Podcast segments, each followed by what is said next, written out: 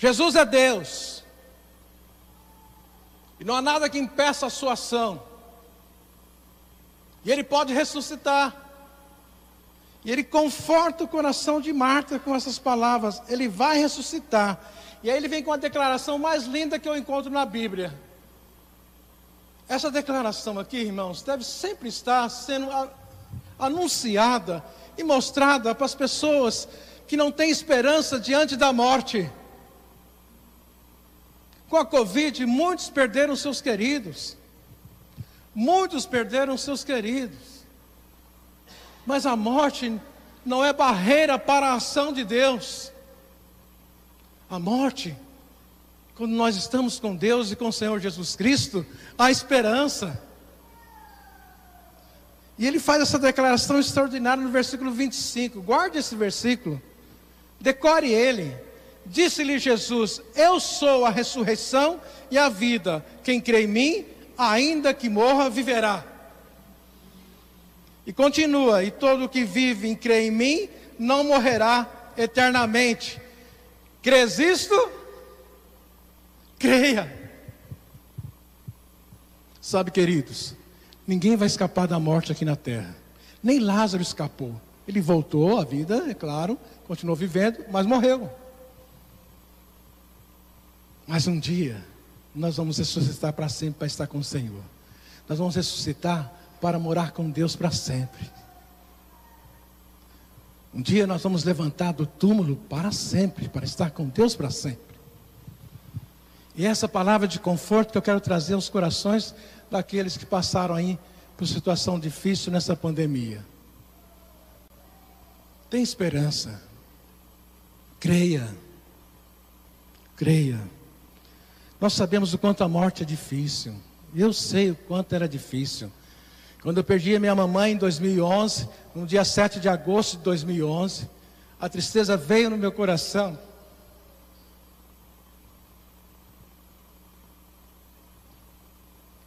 E eu, e alguém mandou uma mensagem para mim dizendo assim: Olha, um dia você vai estar eternamente com ela. É, um dia nós estaremos eternamente juntos. Nós estaremos eternamente juntos. Vamos vencer essa situação. Aliás, Jesus já venceu. Onde está a morte, o teu aguilhão? Onde é que está a tua vitória? Se Deus já venceu a morte. Jesus já venceu a morte.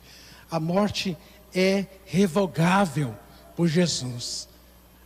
A morte é anulada por Jesus a morte é anulada por Jesus. Creia, Marta, a ressurreição vai chegar. Mas Marta não pensava nem que era para aquele momento, né? Tão rápido assim. Daqui a pouco Jesus estaria operando algo maravilhoso na vida daquela família. E aí Jesus tem um encontro com Maria. Maria está lá dentro, e daqui a pouco, olha, o mestre chegou e te chama. E Maria sai correndo ao encontro de Jesus. E alguns pensavam que ela ia, ia lá no, no, no sepulcro chorar. E saíram atrás dela. E vai ela e tem um encontro com o Senhor Jesus Cristo. E Jesus encontra com Maria e vendo a chorar, e bem assim os judeus, versículo 33. 32. Quando Maria chegou ao lugar onde estava Jesus, ao vê-lo, lançou-lhe aos pés, dizendo: Senhor, se estiveres aqui, meu irmão não teria morrido. Jesus vendo a chorar, e bem assim os judeus que acompanhavam, agitou-se no espírito. Quem é que não se agita no espírito ao ver alguém chorando? Eu sou chorão. Se alguém começar a chorar perto de mim, eu começo a chorar junto com ele. Jesus agitou o seu espírito e comoveu-se. E lá dentro, lá dentro, o seu espírito mexeu. Empatia. Empatia. E aí um versículo 35 você pode decorar aí para quando eu pedir para você falar um versículo na Bíblia, na, na igreja, você fala assim: Jesus chorou. João 11, 35. Jesus chorou. Tinha alguns jovens no meu tempo da igreja que eram assim, falavam os versículos mais fáceis, né? Jesus chorou. Guarda esse versículo aí. Quem é que não guarda? Mas nesse Jesus chorou, está carregado de muito sentimento e empatia pelas pessoas. Ele vê Maria chorando. Ele começa a se lembrar de toda, toda aquela família reunida e recebendo ele. Ele começa a lembrar o tempo que ele sentava com Marta, Lázaro e, Maria e conversava sobre as coisas do reino de Deus. E o seu coração se moveu e comoveu, e a tristeza veio dentro dele, e ele chora, e as pessoas falam: Olha quanto ele amava mesmo esse rapaz. O choro é uma revelação de que a gente está sentindo alguma coisa, pelo outro, principalmente. Veja quanto o amava. Jesus se comove, se emociona. Jesus quer ajudar essa família. Nós não entendemos a morte. Nós, seres humanos, não, não queremos a morte. Nós não queremos. Mesmo sabendo que o céu é um lugar maravilhoso, cheio de glória e gozo, lá eu hei de ver meu Salvador, o céu é um lugar maravilhoso, nós queremos ainda estar aqui, é o ser humano, é o ser humano. Mas Jesus venceu toda essa situação, mesmo que a gente passe pela morte física, nós levantaremos para a glória de Deus. Jesus, a empatia estava ali nele, no verso 38, começa a agitar novamente. Começa a agitar o seu coração. Porque alguns questionaram: Poxa vida, ele que fez tanta coisa, será que ele não poderia ter evitado a morte de Lázaro? E aí Jesus novamente mexe lá dentro do seu coração, ele fala: Poxa vida, realmente eu posso fazer alguma coisa por Lázaro. E aí Jesus, o vencedor diante da morte, toma uma iniciativa extraordinária. Não, eu vou agir agora. Eu vou resolver. E ele resolve. Jesus resolve. Creia, basta crer. Basta crer.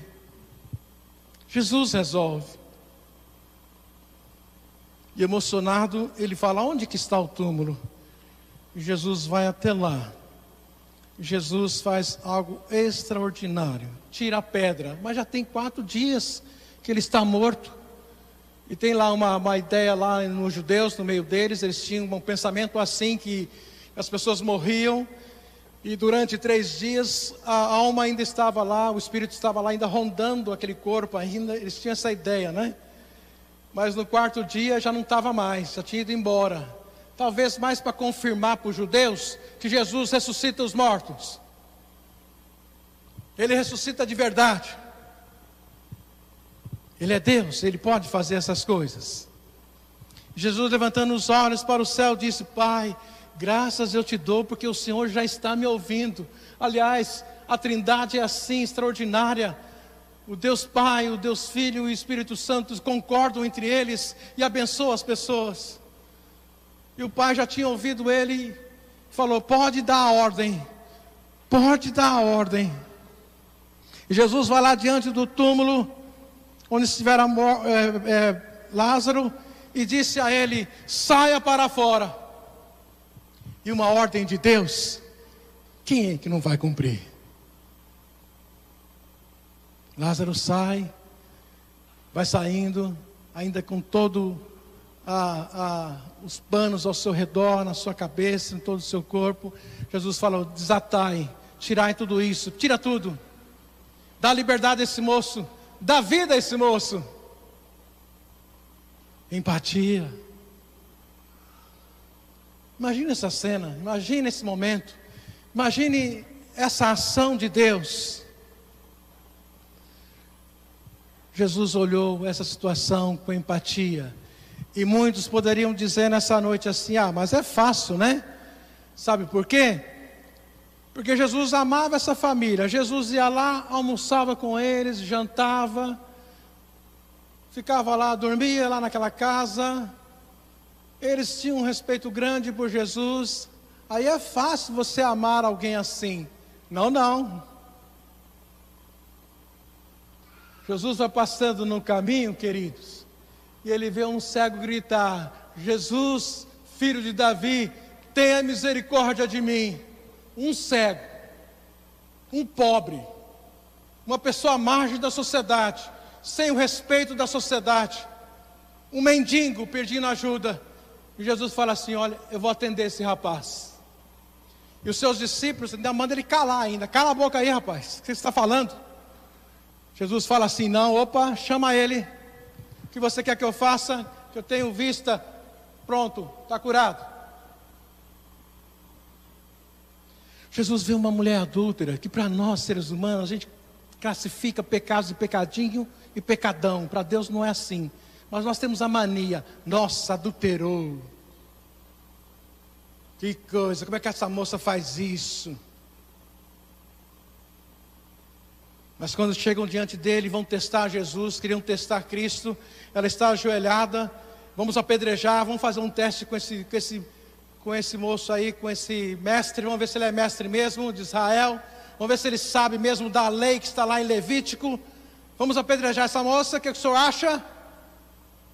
E ele continua escrevendo no chão, quietinho. O que será que ele escreveu, né? Acho que ele, que ele escreveu assim: que falta de empatia. De entrar no lugar dela entendê-la dentro da situação dela. De saber que, como ela é pecadora, nós pecamos em outras coisas também. Se nós não pecamos no adultério, nós pecamos na mentira. É, e quanta mentira eu estou vendo no meio, no meio evangélico, eu estou vendo tanta mentira, rapaz. Tanta fake news que eu falo, meu Deus. Meu Deus. quer julgar os outros ainda. E quer julgar. Empatia. Empatia. Jesus vê os leprosos que a sociedade também não dava nenhum valor. Eles não podiam nem entrar na cidade, sabia? Eles não podiam nem entrar na cidade, os leprosos. Mas Jesus os curou. Empatia. E teve nove que foi embora e nem agradeceu, né, irmão Milton? Nove foi embora e nem aí. Nem para falar assim, olha, muito obrigado. Mas Jesus que tem empatia não está nem aí. Importante que fez o bem e abençoou vidas. Jesus está aí para abençoar as vidas e não para maltratar alguém, para judiar de alguém. Jesus está aí, o Deus eterno veio à terra para mostrar empatia, mostrar amor por mim e por você. Jesus te ama e sempre vai te amar. Jesus te ama e sempre vai te amar. Amém, meus queridos. Que Deus te abençoe. Deus te abençoe ricamente. Eu quero convidar os jovens para cantarmos ao Senhor.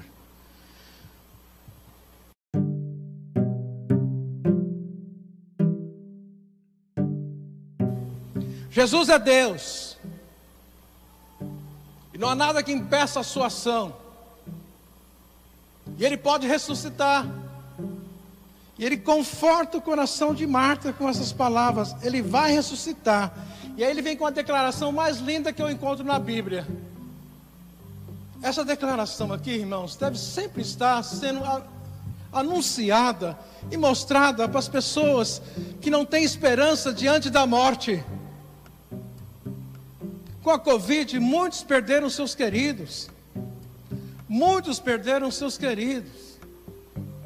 Mas a morte não é barreira para a ação de Deus a morte, quando nós estamos com Deus e com o Senhor Jesus Cristo, há esperança. E ele faz essa declaração extraordinária no versículo 25. Guarde esse versículo, decore ele. Disse-lhe Jesus: Eu sou a ressurreição e a vida. Quem crê em mim, ainda que morra, viverá. E continua: E todo que vive e crê em mim, não morrerá eternamente. Crês isto? Creia. Sabe, queridos, ninguém vai escapar da morte aqui na terra. Nem Lázaro escapou. Ele voltou à vida, é claro, continuou vivendo, mas morreu. Mas um dia, nós vamos ressuscitar para sempre, para estar com o Senhor. Nós vamos ressuscitar para morar com Deus para sempre. Um dia nós vamos levantar do túmulo para sempre, para estar com Deus para sempre. E essa palavra de conforto que eu quero trazer aos corações daqueles que passaram aí por situação difícil nessa pandemia. Tem esperança. Creia. Creia. Nós sabemos o quanto a morte é difícil. Eu sei o quanto era difícil. Quando eu perdi a minha mamãe em 2011, no dia 7 de agosto de 2011, a tristeza veio no meu coração.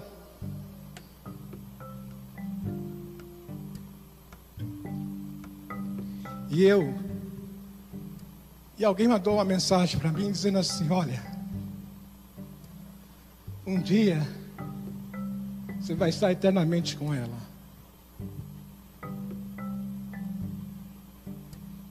É, um dia nós estaremos eternamente juntos. Nós estaremos eternamente juntos. Vamos vencer essa situação. Aliás, Jesus já venceu. Onde está a morte, o teu aguilhão? Onde é que está a tua vitória? Se Deus já venceu a morte. Jesus já venceu a morte. A morte é revogável por Jesus. A morte é anulada por Jesus. A morte é anulada por Jesus. Creia, Marta, a ressurreição vai chegar. Mas Marta não pensava nem que era para aquele momento, né? Tão rápido assim. Daqui a pouco Jesus estaria operando algo maravilhoso na vida daquela família. E aí Jesus tem um encontro com Maria. Maria está lá dentro, daqui a pouco, olha, o mestre chegou e te chama. E Maria sai correndo ao encontro de Jesus. E alguns pensavam que ela ia, ia lá no, no, no sepulcro chorar. E saíram atrás dela. E vai ela e tem um encontro com o Senhor Jesus Cristo. E Jesus encontra com Maria e vendo a chorar, e bem assim os judeus, versículo 33. 32. Quando Maria chegou ao lugar onde estava Jesus, ao vê-lo, lançou-lhe aos pés, dizendo: Senhor, se estiveres aqui, meu irmão não teria morrido. Jesus, vendo a chorar, e bem assim os judeus que acompanhavam, agitou-se no espírito. Quem é que não se agita no espírito ao ver alguém chorando? Eu sou chorão. Se alguém começar a chorar perto de mim, eu começo a chorar junto com ele. Jesus agitou o seu espírito e comoveu-se. E lá dentro, lá dentro, o seu espírito mexeu. Empatia, empatia. E aí, um versículo 35, você pode decorar aí, para quando eu pedir para você falar um versículo na Bíblia, na, na igreja, você fala assim: Jesus chorou. João 11, 35. Jesus chorou. Tinha alguns jovens no meu tempo da igreja que eram assim, falavam os versículos mais fáceis, né? Jesus chorou. Guarda esse versículo aí. Quem é que não guarda? Mas nesse Jesus chorou, está carregado de muito sentimento e empatia pelas pessoas. Ele vê Maria chorando. Ele começa a se lembrar de toda, toda aquela família reunida e recebendo ele. Ele começa a lembrar o tempo que ele sentava com Marta, Lázaro e, e Maria e conversava sobre as coisas do reino de Deus e o seu coração se moveu e comoveu, e a tristeza veio dentro dele, e ele chora, e as pessoas falam: Olha quanto ele amava mesmo esse rapaz. O choro é uma revelação de que a gente está sentindo alguma coisa, pelo outro, principalmente. Veja quanto o amava. Jesus se comove, se emociona.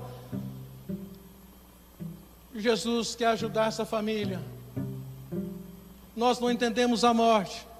Nós seres humanos não, não queremos a morte. Nós não queremos.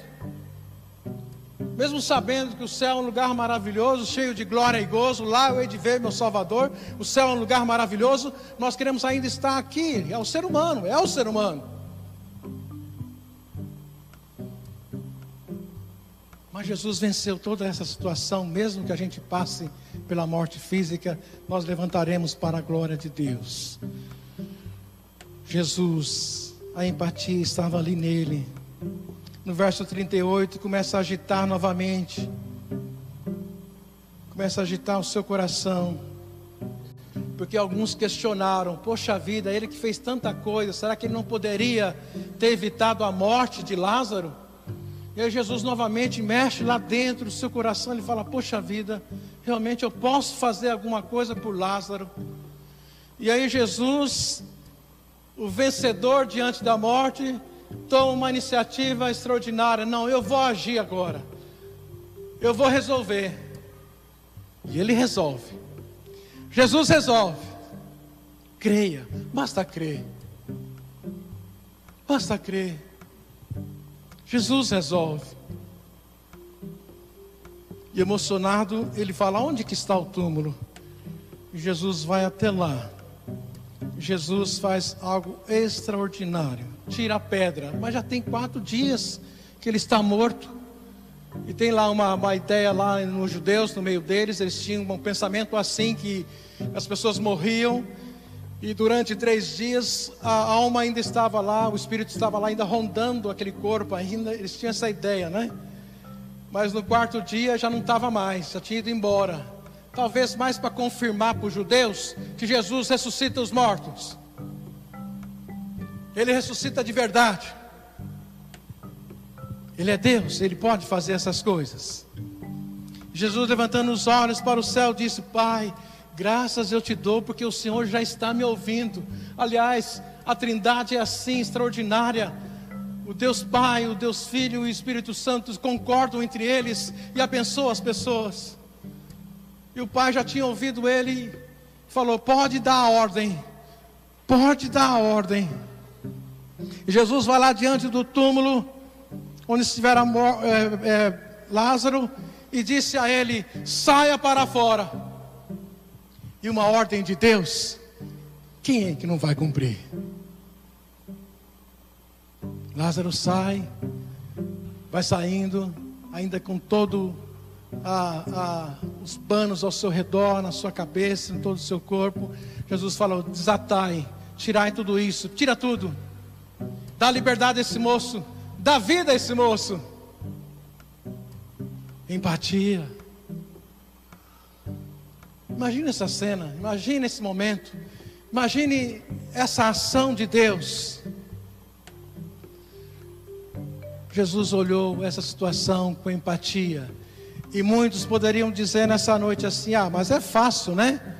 Sabe por quê? Porque Jesus amava essa família. Jesus ia lá, almoçava com eles, jantava, ficava lá, dormia lá naquela casa. Eles tinham um respeito grande por Jesus.